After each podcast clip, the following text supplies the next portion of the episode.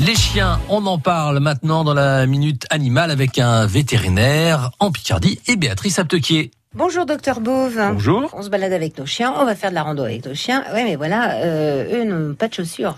Non, pas de chaussures et c'est quand même une zone extrêmement fragile, hein, les coussinets des chiens. Surtout si c'est un chien urbain qui n'a pas l'habitude d'avoir un exercice euh, intensif. Euh, si vous voulez, les, les, sols, notamment ceux qui sont secs et chauds, ils sont un peu abrasifs pour les coussinets des chiens. Mm. Donc toujours veiller à avoir des coussinets et à les nettoyer.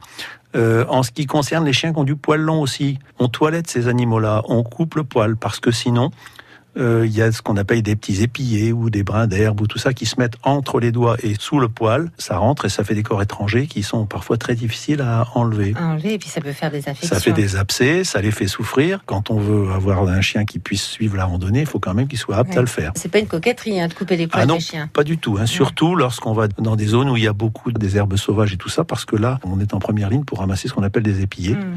et qui montent le long des doigts et le long des gaines tendineuses.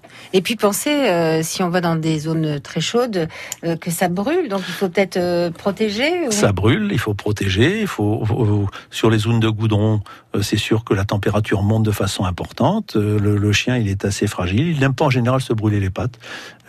après ça, il existe des produits pour durcir les coussinets, des produits pour des produits pour désenflammer les zones interdigitées. Enfin, il faut prendre soin des coussinets de son chien comme on prend soin de nos pieds pour faire une randonnée. Sinon, on peut avoir des soucis. Merci, docteur Bouve.